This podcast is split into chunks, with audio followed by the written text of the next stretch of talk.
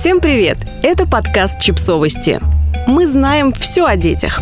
Миссия выполнима – покакать в первый раз после родов. Вы знаете, что Нэн готов говорить обо всем, что важно в родительстве. И это не только глобальные вопросы воспитания, ментального здоровья и сложностей адаптации к новой жизни, но и такие приземленные вещи, как me-time, винишка или вот первый, второй номер после родов. В этом жизнеутверждающем подкасте вы услышите несколько рекомендаций, которые, мы надеемся, сделают этот первый раз не таким адским, как вы ожидаете.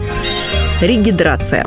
Начать пить воду в большом количестве необходимо сразу после родов. Во-первых, нужно восполнить потери жидкости и восстановить водно-солевой баланс. Минеральная вода без газа вам в помощь. А во-вторых, как можно скорее снизить риск возникновения запора. Это последнее, что нужно только что родившей женщине.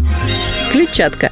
Ваша пища должна быть лекарством, а ваше лекарство должно быть пищей, говорил Гиппократ, видимо, намекая на необходимость есть побольше овощей и фруктов после родов. Все дело в том, что в растительной пище много клетчатки, а это то, что нужно для быстрого и легкого опорожнения кишечника. Попросите принести вам в послеродовое побольше зелени и сезонных фруктов, чтобы разнообразить рацион из манной каши и вареных яиц травмы. На успешность первого послеродового испражнения влияет и состояние органов, которые участвуют в процессе дефекации. Если во время родов у вас появились разрывы или вам делали эпизиотомию или кесарево сечение, покакать в первый раз может быть трудно, больно и страшно одновременно. Чтобы процесс прошел легче, можно попросить у акушерки глицериновую свечу или сироп лактулозы. Обычно и то, и другое есть в роддомах, где о проблеме со вторым номером после родов знакомы не понаслышке. Движение.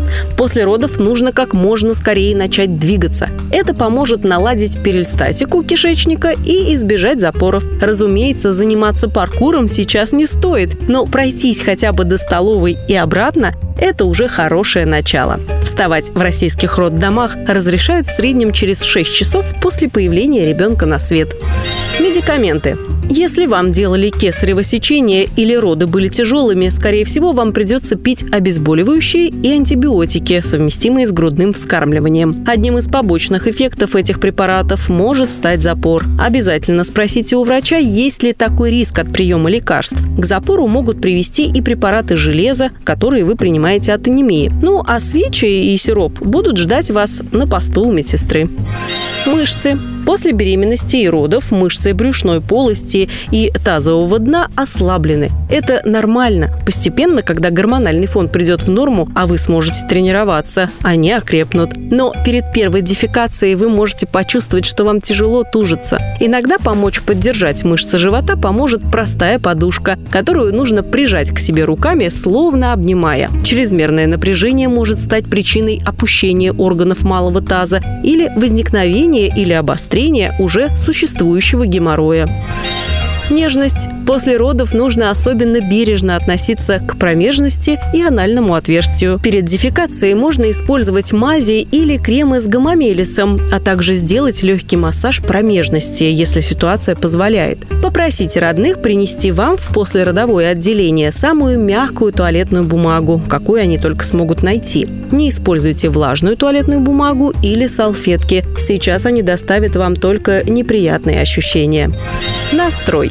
Часто молодые матери очень боятся первый раз покакать после родов, представляя ужасы, пролапса или адскую боль, которая их ждет. Да, первая послеродовая дефекация будет неприятным событием, однако не стоит слишком себя накручивать. Помните, что вы уже сделали большое дело, родили целого человека, так что покакать после этого – это, конечно, ужас, но не ужас, ужас, ужас. Вы справитесь. Мы в вас верим.